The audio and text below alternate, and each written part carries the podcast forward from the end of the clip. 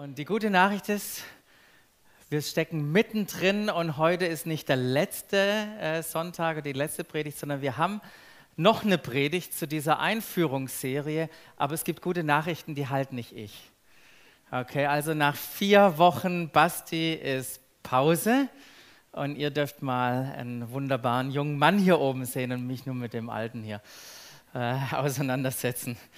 Genau, aber wir sind, wie der Dreli das schon gesagt hat, in unserer Einführungsserie zum Jahresthema Liebe und wir waren richtig kreativ mit Namen und haben die einfach Liebe genannt.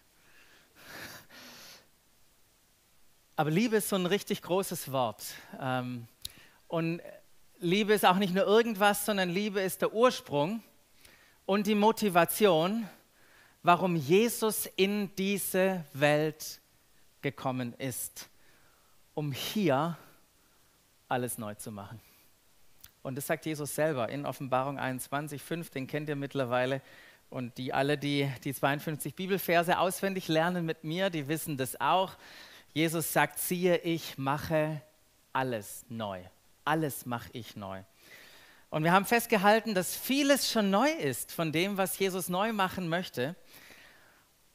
Und was das genau ist, was er schon neu gemacht hat, da sind wir mittendrin, das zu entdecken. Und Reli hat schon was gesagt. Reli hat schon gesagt, es gab einen neuen Bund, den Gott durch Jesus mit der gesamten Menschheit geschlossen hat. Und dieser neue Bund ist untrennbar verbunden mit einem neuen Gebot. Und beides zusammen, der neue Bund und das neue Gebot, sind die Kennzeichen dieser Jesusbewegung. Der Jesusbewegung, die die Welt vor 2000 Jahren durch die Macht der Liebe und die Kraft des Heiligen Geistes auf den Kopf gestellt hat. Vor 2000 Jahren ist es passiert. Durch die Kraft, die Macht der Liebe und die Kraft des Heiligen Geistes wurde die Welt auf den Kopf gestellt. Und was damals geschah, das könnte auch heute wieder geschehen.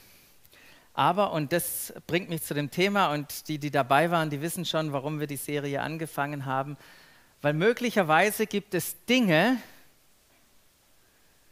die uns oder Dinge, an denen wir festhalten, die uns zurückhalten. Kennt ihr das vielleicht von eurem eigenen Leben? Dinge, an denen ihr festhaltet, die euch zurückhalten. Und möglicherweise haben wir erlaubt, dass Altes, von dem wir uns schon längst verabschiedet haben sollten. Wie ich von meinem alten iPhone oder von irgendwelchen Sachen. Oder überleg mal, denk nur mal daheim nach, von was du dich eigentlich schon längst hättest verabschieden sollen, aber ist immer noch da. Und wir haben vielleicht das ein oder andere Alte in das Neue hinein vermengt, äh, so wie äh, das Bild von dem Sauerteig. Und wir sind dabei, in dieser Serie, das ist unser Versuch, das Neue wieder zu entdecken und uns von dem Alten zu verabschieden. Äh, das ist die Analogie, die wir jetzt die letzten Wochen benutzt haben und das bringt mich zu dieser Vogelscheuche dahin. Das ist unsere Analogie, diese Vogelscheuche, egal was wir der Vogelscheuche anziehen. Und ihr seht, sie entwickelt sich, hat eine neue Weste an, eine schöne. Aber egal, was wir ihr anziehen, sie wird tot bleiben. Sie wird nicht lebendig, wenn wir sie aufhübschen. Und sie mag von weitem attraktiv erscheinen. Ja, da können wir uns richtig Mühe geben. Aber wenn wir näher rangehen, dann merken wir, dass sie nicht echt oder authentisch ist. Und äh, das, was die Einladung ist an uns, ist, dass wir die Vogelscheuchen-Version unseres Glaubens, das, was wir versucht haben aufzuhübschen, aber was nicht echt und lebendig ist, dass wir das austauschen, dass wir das auf die Seite schieben und diese echte Version unseres Glaubens umarmen und leben. Und äh, nur noch mal als kleine Erinnerung zu den zwei letzten äh, Sonntagen. In der ersten Woche haben wir gesagt, die Vogelscheuchen-Version unseres Glaubens versucht, eine alte Religion aufzuhübschen. Aber die echte Version unseres Glaubens ist dazu da, eine kaputte Welt durch Gottes neue Bewegung der Liebe wiederherzustellen. Das war erster Sonntag. Letzte Woche haben wir am Ende festgehalten, weiß nicht, ob ihr es noch gehört habt. Da hieß es, die Vogelversion, nee, nicht die Vogel, die Vogelscheuchenversion unseres Glaubens ist voller Sorge, das Gesetz zu halten. Die echte Version unseres Glaubens ist voller Hingabe für die Liebe voller Hingabe für die Liebe, denn das ist, was Jesus uns geboten hat. In Johannes 15, 12 sehen wir das. Liebt einander, wie ich euch geliebt habe. Das ist mein, mein Jesus-Gebot an dich und an mich. Und das können wir, wenn wir das da vorne anhören, diesen Anspruch, liebt einander, wie ich euch geliebt habe, das können wir nicht. Und wisst ihr was? das brauchen wir auch gar nicht alleine versuchen. Wenn wir zur echten Liebe kommen wollen, dann müssen wir an den Punkt kommen, jeder von uns persönlich, wo wir merken, aus uns heraus schaffen wir es nicht. Aus uns heraus können wir nicht lieben. Und echte Liebe beginnt dann, wenn wir an den Punkt kommen und merken, dass er uns zuerst geliebt hat und dass wir aus dieser Quelle seiner Liebe leben können. Das als eine kleine Erinnerung von dem, was ihr bisher schon gemacht habt. Und vielleicht ist es ja so interessant für euch und ihr habt die Predigten noch nicht gehört. Und dann möchte ich euch ermutigen, diese Predigten nachzuhören. Die sind fundamental für unser Thema dieses Jahr. Also nimm dir bitte Zeit, wenn du die ersten zwei Predigten nicht gehört hast, auch ihr, die daheim seid, bitte hört die zwei ersten Predigten an und wenn ihr eine Frage habt, kein Problem. Ich trinke gern Kaffee mit euch. Und ihr bringt einen Kuchen mit. Ist das ein Deal? Gut, was haben wir heute vor? Heute möchte ich noch mal tiefer äh, darauf eingehen, was Liebe ist. Wir haben ja viel über Liebe gesprochen. Lieben ist das neue Gebot. Aber wenn wir nicht wissen, was Liebe ist, was das tatsächlich bedeutet, dann sind wir ein bisschen verloren, oder? Dann wird es schwierig, das tatsächlich zu tun. Dann haben wir ein Problem. Also, wie sieht die Liebe aus? Und was bedeutet es zu lieben? Das ist die Frage, die ich heute beantworten will. Zumindest teilweise ist es eine Riesenfrage. Aber ich möchte beginnen mit einem Herrn, den ich schon erwähnt habe an unserem Vision Sunday, den Christian Schwarz. Der hat in seinem Buch Drei Farben äh, der Liebe geschrieben. Liebe ist eines der zentralen Wörter, äh, zentralen Worte christlicher Theologie. Und dann schreibt er, und gleichzeitig doch eines der verschwommensten Wörter auf diesem Planeten.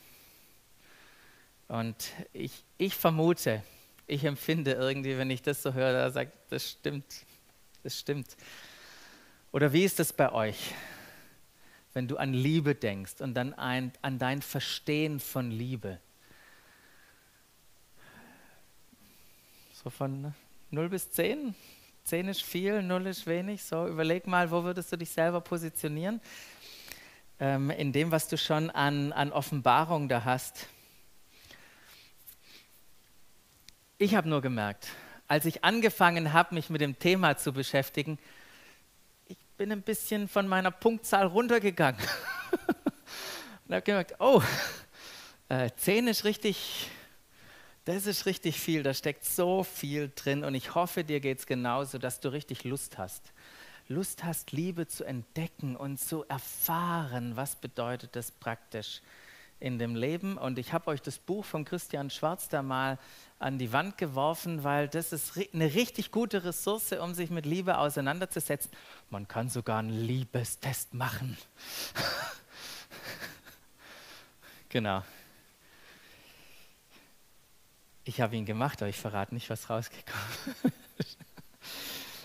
genau. Die große Herausforderung bei Liebe ist, dass der Begriff einerseits unglaublich gefüllt ist mit Bildern und Vorstellungen, die uns irgendwelche Filme und irgendwelche Lieder und irgendwelche anderen Sachen ähm, so äh, aufgebürdet haben. Ja, wir sind gefüllt von Bildern, von Vorstellungen, von Ideen über Liebe einerseits und andererseits ist Liebe so ein abgegriffenes Wort.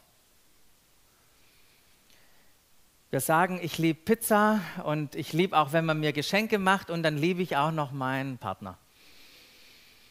Und dann liebe ich Sport und ich liebe dieses eine Lied im Radio und ich liebe auch noch Jesus.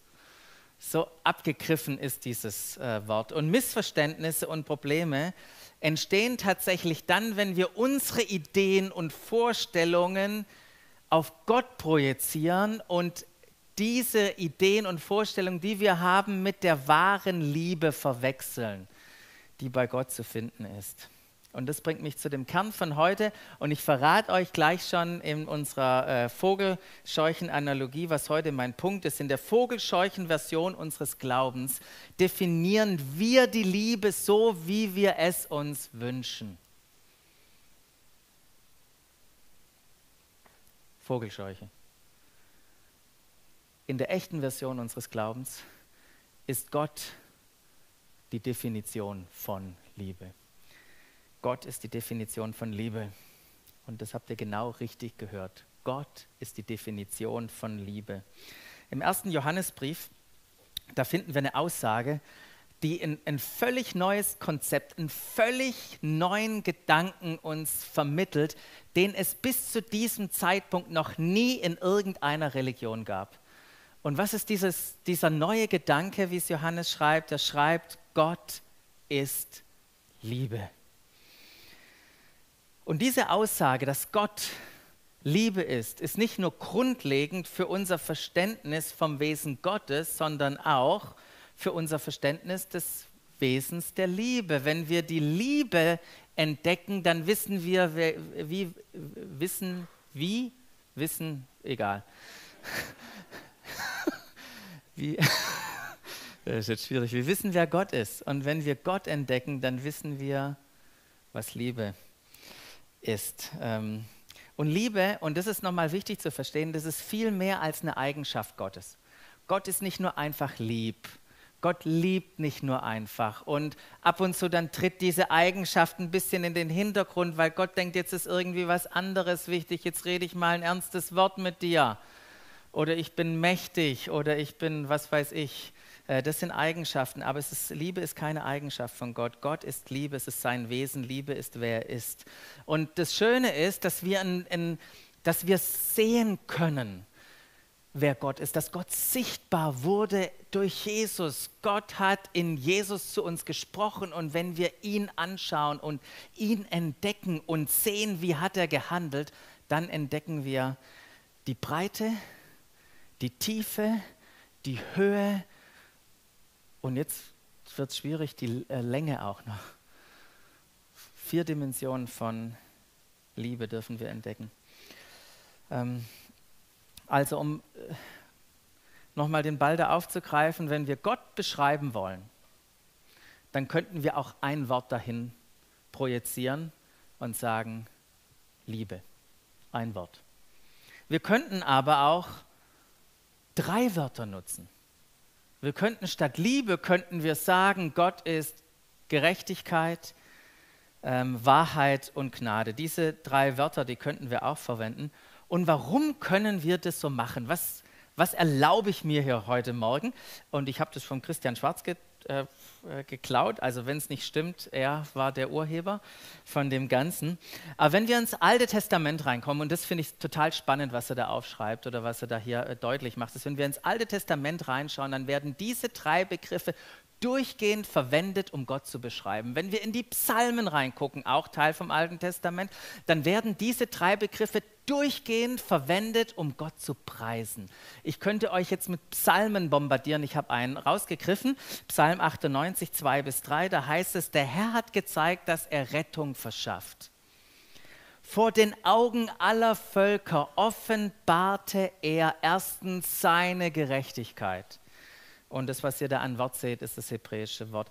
Er hat ganz Israel gegenüber an seiner Gnade und an seiner Treue gedacht.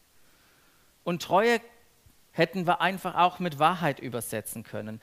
Gerechtigkeit, Wahrheit und Gnade. Kannst das nächste Bild machen. Ähm, das ist hier so aus dem Buch raus. Gerechtigkeit, Gnade und Wahrheit. Und jeder Begriff bezieht sich auf eine andere Ausdrucksweise der Liebe. Und jetzt ist wichtig, aber jede Ausdrucksweise der Liebe ist eng aufeinander bezogen.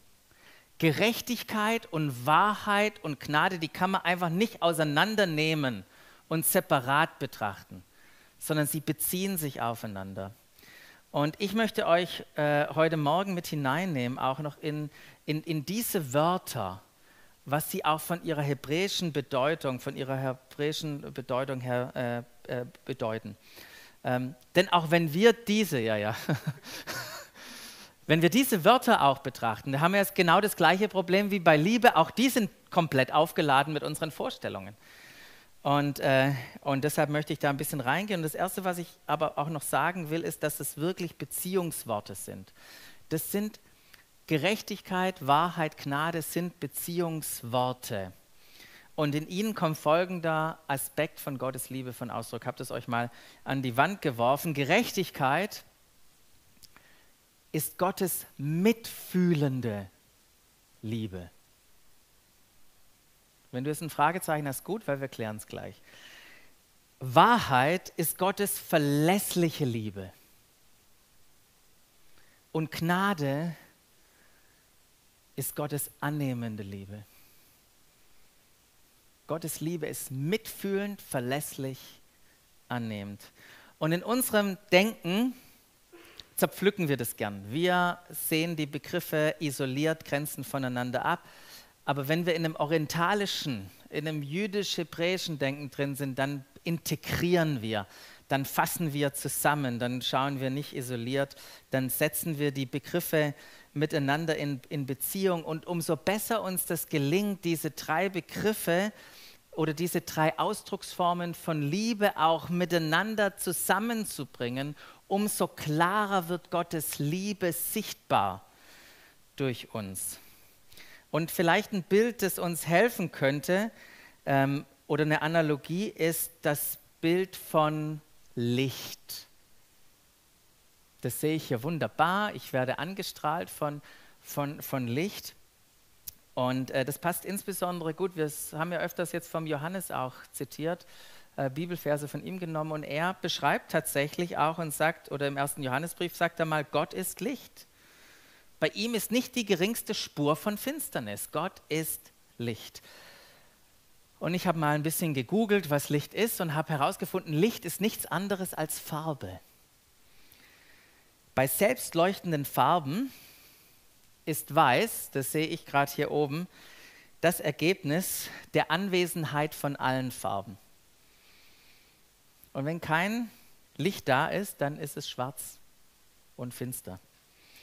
Und äh, wenn ihr irgendwie einen Bildschirm habt, euch von eurem Computer äh, sitzen sollt und da ein, ein Bild in voller Farbe darzustellen, da braucht es Rot, Grün und Blau. Diese drei Farben müssen übereinander kommen.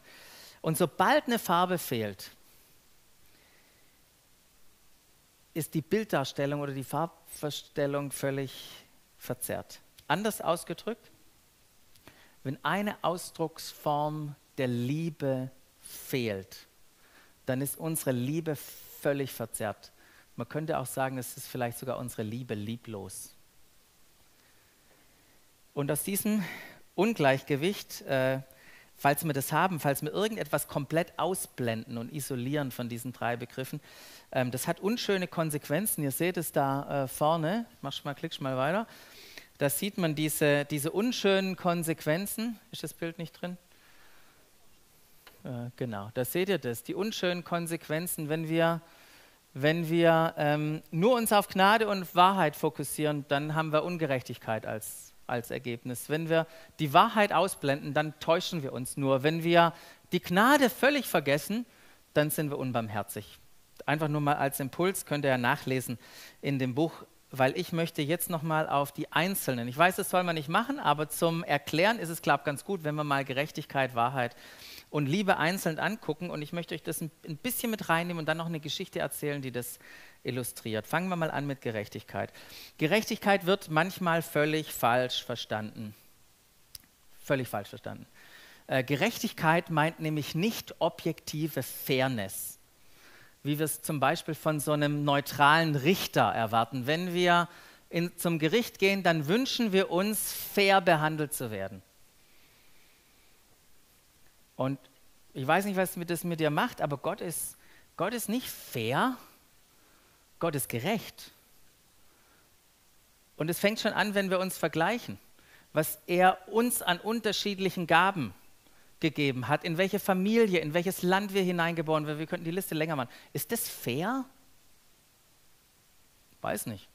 Nicht aus zumindest meiner Vorstellung. Ähm, das andere ist, Gerechtigkeit ist auch nicht distanziert. Mir ist eingefallen oder aufgefallen in der Vorbereitung, dass Gott definitiv kein Schweizer ist. Der ist nicht unbeteiligt neutral. Der hält sich nicht einfach raus, sondern im Gegenteil, Gott ergreift Partei. Er greift Partei für die Menschen, die es am nötigsten haben. Für die Armen, für die Witwen, für die Schwachen, die Unterprivilegierten, die Leidenden. Und wenn wir uns Gerechtigkeit anschauen in dem Kontext, dann ist das ein aktiver Ausdruck von mitfühlender Liebe und geht viel weiter als irgendwie eine gesetzliche Gerechtigkeit. Gott sagt nämlich nicht Auge um Auge, um Zahn um Zahn oder du hast dieses Chaos angerichtet, also bringst du in Ordnung. Dein Problem ist doch nicht mein Problem. Gott macht es anders. Gott sagt, dein Problem mache ich zu meinem Problem. Und Gerechtigkeit bedeutet in dem Kontext des, vom Herzen Gottes, ich möchte alle Dinge in Ordnung bringen. Und Gerechtigkeit bedeutet tatsächlich, weil Gott ein gerechter Gott ist, dass er damit beschäftigt ist, alle Dinge in Ordnung zu bringen. Ähm, damit sie so sind, wie sie sein sollten. Er ist dabei, Unrecht zu korrigieren, jeden Schmerz zu heilen und alles wiederherzustellen, was in seiner guten Schöpfung kaputt gegangen ist. Und Gerechtigkeit, das hat tatsächlich auch einen Preis. Ähm, es kostet uns immer etwas wiederherzustellen, was kaputt ist. Und umso größer der Schaden, umso größer die Kosten. Und die größte Gerechtigkeit, die Gott hergestellt hat, die hat ihm am allermeisten gekostet. Die hat ihm seinen Sohn gekostet, um, um Gerechtigkeit zu schaffen. Ähm, am Kreuz haben wir Gottes mitfühlende Liebe in Aktion gesehen. Und wer Mitgefühl hat, und das ist ja auch, wie man dieses Wort Gerechtigkeit füllen könnte, der ist bereit, für andere oder für etwas zu leiden. Jesus war bereit, für uns zu leiden. Und es ist nicht irgendwie was Passives. Gerechtigkeit ist, ist nicht irgendwie so aus und jemand guckt, sondern Gerechtigkeit mischt sich ein ist aktiv. Mitgefühl bewegt uns. Ähm, wir machen uns die Hände schmutzig. Ähm, wir engagieren uns. Wir gucken nicht nur zu, was getan werden müsste, sondern wir setzen uns dafür ein. Wir, mit unserer Zeit, unserer Energie, unserem Geld, äh, unserem Herzen, egal was nötig ist, um diese Sache zu verändern, wir widmen uns den Bedürfnissen von anderen. Und ich finde es so eine schöne, jetzt komme ich noch zu der Geschichte, die das so schön illustriert. Es gibt eine Begegnung von Jesus, die, die ich einfach so wunderschön finde im Kontext von dieser Ausdrucksform von Gerechtigkeit ähm, oder Ausdrucksform von seiner Liebe in Form von Gerechtigkeit. Und das ist eine Begegnung, die er hat mit dem Aussätzigen. Und dieser Aussätzige, der kam auf Jesus zu und er warf sich vor ihm nieder. Kannst du dir das vorstellen? Er lief, ein Aussätziger lief auf Jesus zu, er warf sich vor ihm nieder und flehte ihn an. Wenn du willst, wenn du willst, Jesus, du kannst mich reinmachen. Wenn du willst, kannst du mich reinmachen. Und ein bisschen Hintergrundinformation, was das für einer ist. Aussatz war höchst ansteckend.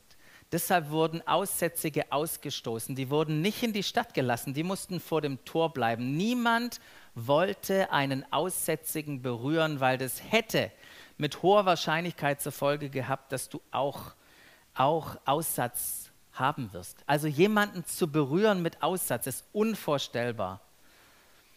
Doch hier das Mitgefühl in seiner Liebe veranlasste Jesus zum Handeln und zwar nicht von ferne. Jesus hat sich nicht hinten hingestellt und gesagt, ich bete für dich, mein Sohn. Hat er nicht gemacht, sondern, und das ist der Hammer, sondern von tiefem Mitleid ergriffen, streckte Jesus seine Hand aus und berührte ihn. Und dann beantwortete ihm noch seine Frage, ich will es. Ich will es, sei rein. Das ist mitfühlende Liebe. Und im selben Augenblick verschwand der Aussatz und der Mann war geheilt. Und obwohl der Mann eigentlich wusste, der hat ja einen Job oder einen Auftrag von Jesus bekriegt, sagt er es niemanden. Und was macht er? Er sagt es allen. Es hat nicht nur diese Heilung, diese mitfühlende Liebe, hat nicht nur die Situation verändert, sondern auch sein komplettes Leben. Wenn wir bereit sind, gegen die Ungerechtigkeit dieser Welt etwas zu tun, dann sehen wir, wie Gottes mitfühlende Liebe in Aktion kommt. Seine mitfühlende Liebe in Aktion. Aber jetzt lass mich das nochmal sagen. Es ist wichtig, nicht nur Gerechtigkeit denken, sondern Gerechtigkeit muss immer durch Wahrheit und Gnade ergänzt werden. Und das bringt uns zum Zweiten, zum Thema Wahrheit. Wenn man das griechische Wort jetzt mal anschauen, äh, schaut, was Wahrheit bedeutet, dann äh, ist so die Idee dahinter das Wegreißen eines Schleiers. Ich überlege gerade, das ist wie das Abziehen einer Maske heutzutage. Ah, so siehst du, so siehst du aus. Und äh, Wegreißen eines Schleiers. Wahrheit ist die unverhüllte Realität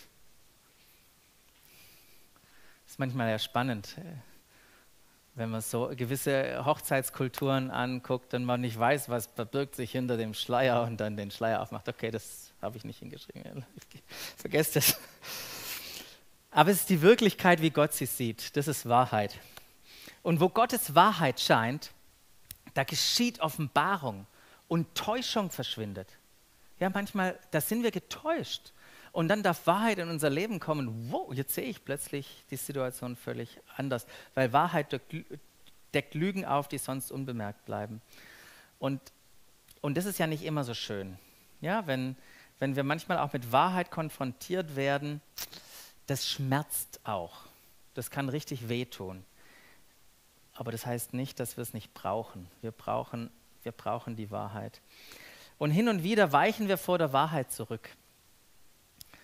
Und ein Grund dafür ist, dass mit Wahrheit auch immer Verantwortung kommt.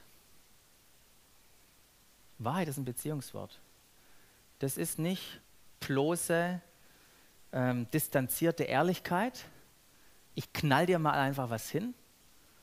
Das ist nicht Wahrheit. Das ist Ehrlichkeit. Wahrheit ist ein Beziehungswort. Sie findet in Beziehung statt. Sie wird in Beziehung vermittelt und schließt auch ein, ein Begleiten ein, jemandem zu helfen.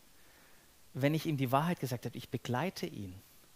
Ich lasse ihn nicht einfach nur allein, nachdem ich ihm mal gesagt habe, was ich denke, sondern ich gehe mit ihm auf die Reise und dazu braucht es Bereitschaft. Und das hebräische Wort für Wahrheit, und das finde ich so interessant, das kann man nämlich auch mit Treue und Verlässlichkeit übersetzen. Merkt ihr diese Beziehungsdimension, Treue und Verlässlichkeit? Wahrheit findet in Beziehungen statt. Wahrheit ist auch nicht nur Reden. Das finde ich auch interessant, wenn wir unseren Freund Johannes angucken. Johannes 3, 21 habe ich jetzt nicht drauf. Lest mal nach. Wahrheit ist nicht Reden, Wahrheit ist Tun. Wahrheit ist Tun. Ähm, die Wahrheit in Liebe zu sagen, das fand ich auch so was Schönes, bedeutet, Gott ins Gespräch mit hineinzunehmen. Die Wahrheit in Liebe zu sagen bedeutet, Gott ins Gespräch mit einzubeziehen. Und das Ziel von Wahrheit, das ist auch ganz wichtig, das ist nicht Verurteilung, das ist Umkehr, das ist ein Werben für die Wahrheit und für, einen, für einen richtigen Weg. Und wenn wir uns der Wahrheit zuwenden, das ist wie dem Licht zuzuwenden. Ähm, dann, dann wenden wir uns Jesus zu in dem Moment.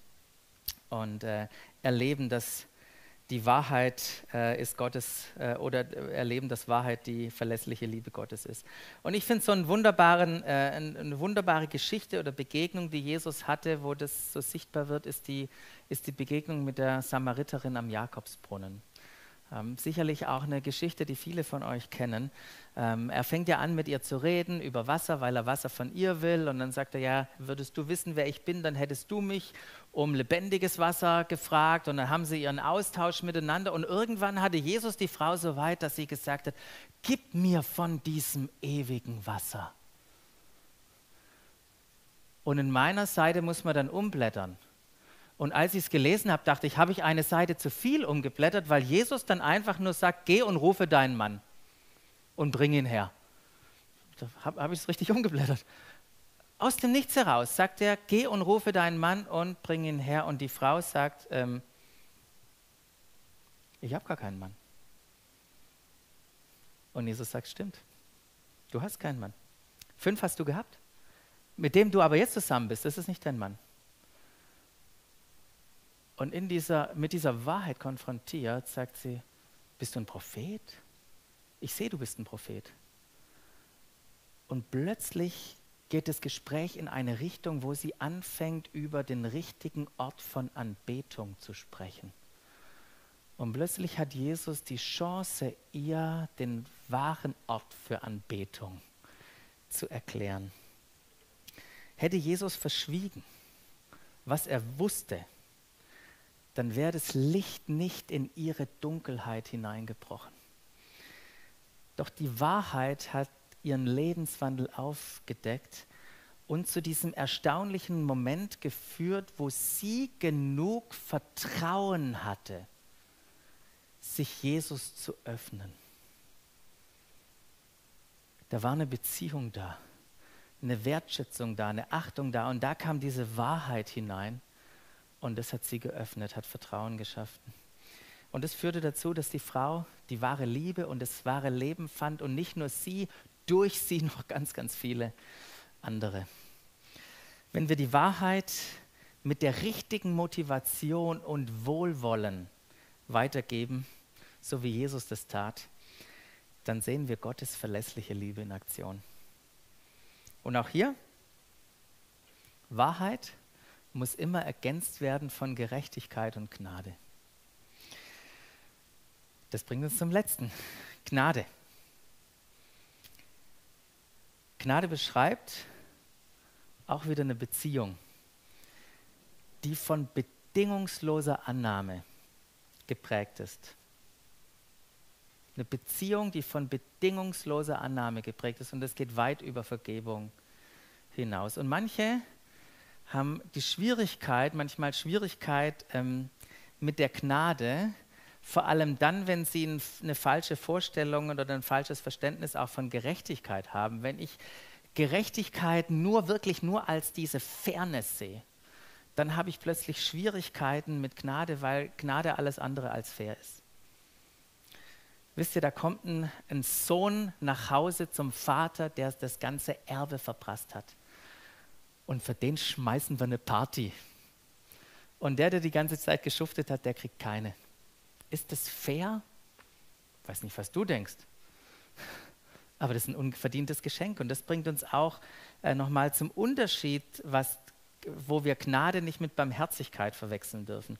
Barmherzigkeit bedeutet, nicht zu bekommen, was man verdient hat. Ich halte das Schlechte zurück. Gnade ist das zu schenken oder jemandem das zu geben, was er nicht verdient hat.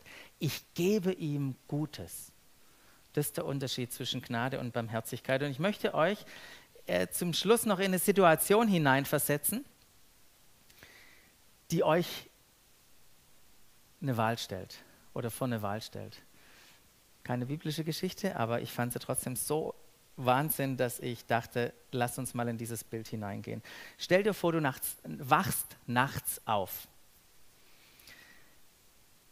weil du in der Küche irgendwas gehört hast. Und dann, jetzt musst du es nur vorstellen, dann nimmst du deine Pistole aus dem Schrank, gehst vorsichtig die Treppe runter, den Flur entlang, Richtung Küche, bis du einen jungen 18-jährigen Mann triffst, der versucht gerade Lebensmittel aus deinem Kühlschrank zu stehlen. Und als der Junge die Pistole sieht, da fleht er nur noch um sein Leben. Er erklärt dir, wie ein hartes Leben er hatte, wie er auf der Straße aufgewachsen ist, wie er nie in seinem Leben einen Vater hatte. Und während du seine Lebenssituation oder während er dir versucht, seine Lebenssituation zu erklären, hörst du plötzlich ein Schreien aus dem Kinderzimmer. Und deine Frau kommt mit dem sechs Monate alten Baby angerannt und du siehst nur noch einen leblosen Körper in ihren Händen. Dein einziger Sohn ist tot. Und es stellt sich heraus, dass dieser junge Mann durch das Fenster im Kinderzimmer gestiegen ist. Und als dein kleiner Sohn aufwachte da, und zu schreien begann, da wusste sich der junge Mann nicht zu anders zu helfen, als ihm das Kissen vor das Gesicht zu halten. Und dabei ist er erstickt.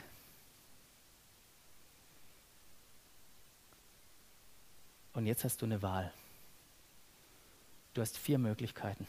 Die erste Möglichkeit ist Rache. Wisst ihr, was Rache ist? Das bedeutet, du drückst ab. Du sagst, du hast das Leben von meinem Sohn genommen, jetzt nehme ich dir dein Leben. Das ist Rache. Du hast eine zweite Möglichkeit, eine zweite Wahl. Das ist das Gesetz. Und ich glaube, das würde uns allen schwerfallen. Es würde uns allen schwerfallen zu sagen, ich lege jetzt die Pistole auf die Seite, nimm den Hörer in die Hand, ruf die Polizei, übergebe dem jungen Mann den Richter und lass das Gesetz die Konsequenzen regeln.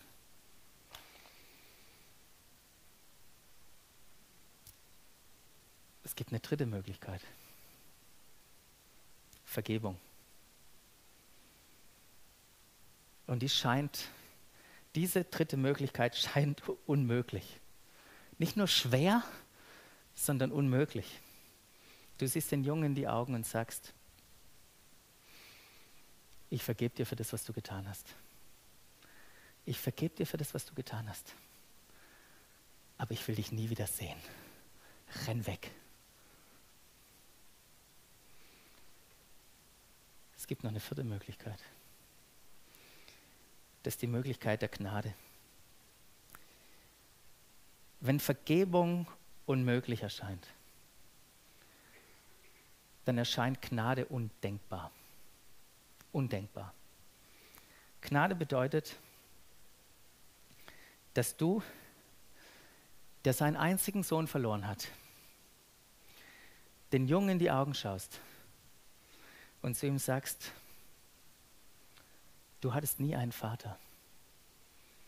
Und ich habe jetzt keinen Sohn mehr. Warum kommst du nicht in mein Haus? Ich adoptiere dich als meinen Jungen, als meinen eigenen Sohn. Du wirst alles haben, was er hat. Du bekommst seine Liebe, sein Zimmer, sein Essen, seine Ausbildung, das ganze Erbe. Das ist Gnade. Und Gnade ist Gottes annehmende Liebe. Gnade hält nicht zurück, hält nicht zurück, was einer verdient hätte, sondern Gnade schenkt etwas, was niemand sich verdienen kann. Und wenn wir Gnade Menschen um uns herum zeigen, dann zeigen wir Gottes annehmende Liebe in Aktion. Und auch hier gilt wieder, Gnade muss ergänzt werden durch Gerechtigkeit und Wahrheit. Jesus hat gesagt, ich gebe euch ein neues Gebot. Ihr sollt einander lieben, wie ich euch geliebt habe. Das ist mein Gebot an euch.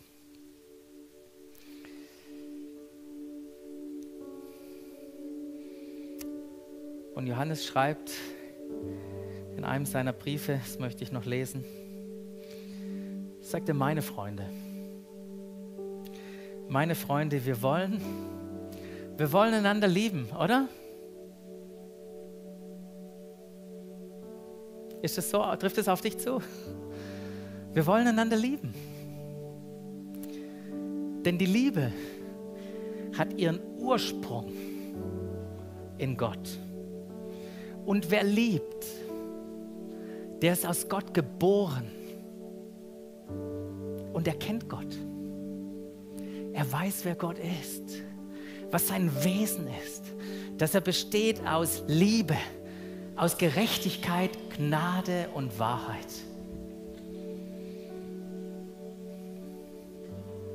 Und wer nicht liebt oder nicht so liebt, wie wir das gerade, wie ich das versucht habe zu skizzieren, hat Gott nicht erkannt.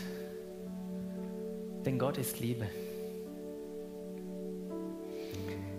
Und Gottes Liebe zu uns ist daran sichtbar geworden, dass Gott seinen einzigen Sohn in die Welt gesandt hat, um uns durch ihn das Leben zu geben.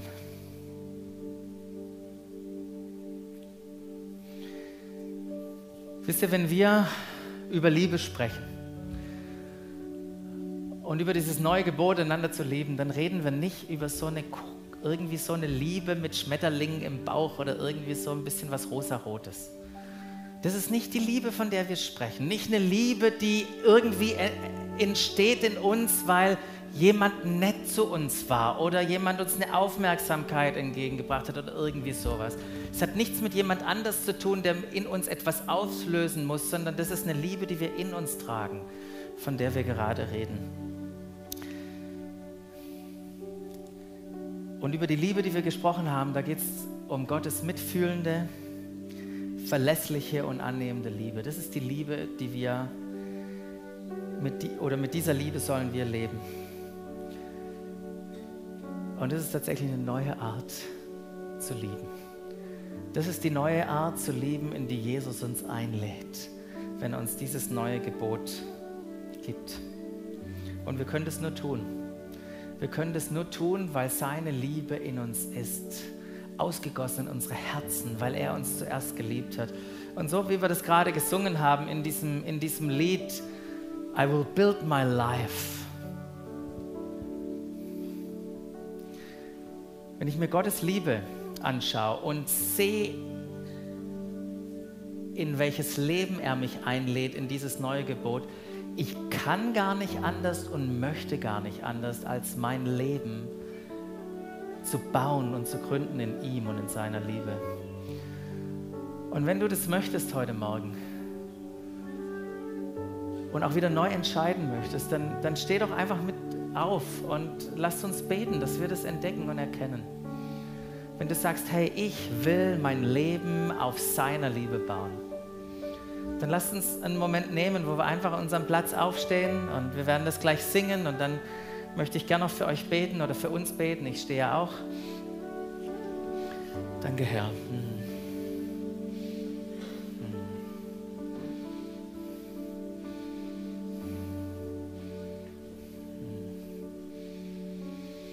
Jesus, die Liebe, die wir in deinem Wesen finden, in Gottes Wesen finden, die ist unbeschreiblich. Die lässt uns staunen, die lässt uns einfach nur dastehen, sprachlos. Und gleichzeitig spüren wir auch, wie wir uns nach dieser Liebe sehnen. Wie wir uns wünschen zu entdecken, dass diese Liebe bereits in unsere Herzen ausgegossen ist. Danke, Jesus, dass du in uns lebst und mit dir diese Liebe auch in uns lebt. Und ich bete, dass wir diese Liebe entdecken und anfangen in der gleichen Art und Weise auch zu lieben. Nicht, weil wir müssen, sondern weil wir nicht anders können. Weil wir gegründet und verwurzelt sind. Weil wir unser Leben gebaut haben auf deiner Liebe. Und bring du uns immer wieder, immer wieder auch in dieses Zentrum. Da, wo wir, wo wir so im Laufe der Zeit auch tendieren, wegzugehen aus dieser gesunden Mitte, wo dieses Licht weiß scheint und wir uns Richtung Rand bewegen. Danke, dass du uns immer wieder zurückholst und uns erinnerst. Erinnerst, dass unser, unser Glauben auch aus Tun besteht, aus Werken. Dass du uns erinnerst, dass, dass wir in der Wahrheit wandeln und gleichzeitig auch immer wieder uns die Augen öffnest dafür, dass alles Gnade ist und dass alle, alle Menschen Gnade brauchen.